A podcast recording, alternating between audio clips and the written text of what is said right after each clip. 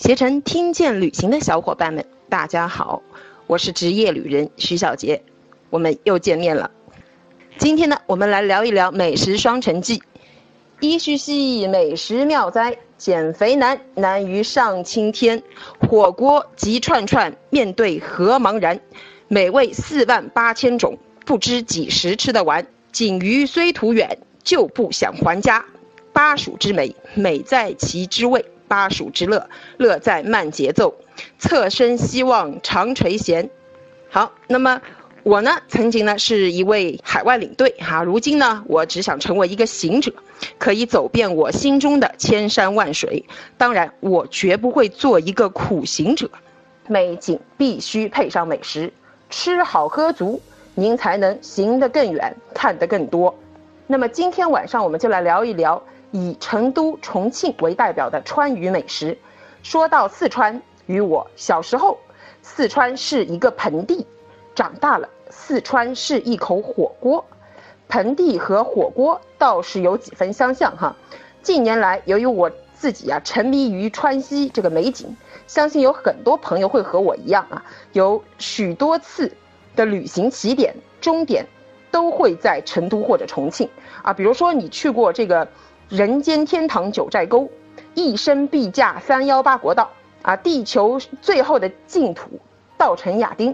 问道青城山，拜水都江堰，峨眉金顶乐山大佛，所以成都无疑啊就成了旅途中的家。去时这个祭一祭五五脏庙啊，旅行前狂欢，旅行后的庆祝，此时美食必不可少，加上川菜天生的麻辣生香，红油热汤，给旅程锦上添花。那么这个有可能我的这个嗓子不太好啊，因为。最近前阵子从这个成都回来，他一直就没好过，因为什么呢？就是因为吃这个辣吃上瘾了哈，所以呢，我这个嗓子听上去有点这个焦啊，这个麻香的味道。但愿呢，能给您啊，在这个充满冬意的夜晚啊，像一口鸳鸯锅啊，呃，热汤啊，这个热汤红油的呃鸳鸯锅啊，给您带来暖意。再说一下这个重庆，很多人会以为重庆。于一九九七年从四川独立出来，成为直辖市啊，其实不然，它呢现在是我国面积最大的直辖市。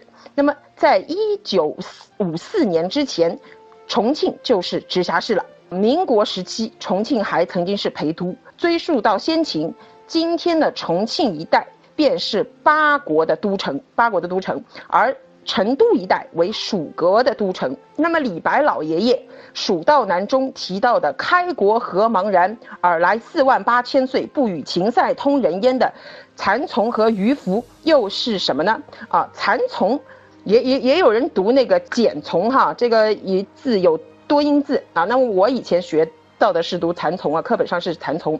以前我们这个课本上解释为巴蜀的两位开国首领，现今呢又有这个氏族。部落啊，名义说啊，无论怎么解释，就是作为我一个吃货的角度来看，这四个字啊，有什么？有蚕啊，这我们讲的那个蚕宝宝嘛，春蚕到死丝方尽，这个蚕啊，蚕吐丝之物，有鱼，对吧？鱼凫。那么凫是什么呢？它是一种会飞的野鸭啊，这是有飞禽啊。你想好了，这个地方有那么多物产啊，这个怎么样？又可以干什么？可以烹饪啊，可以烹调美食，就可以说明啊，这个巴蜀之地历来就是一个物产丰饶、食材多样、名副其实的鱼米之乡啊，天府之国。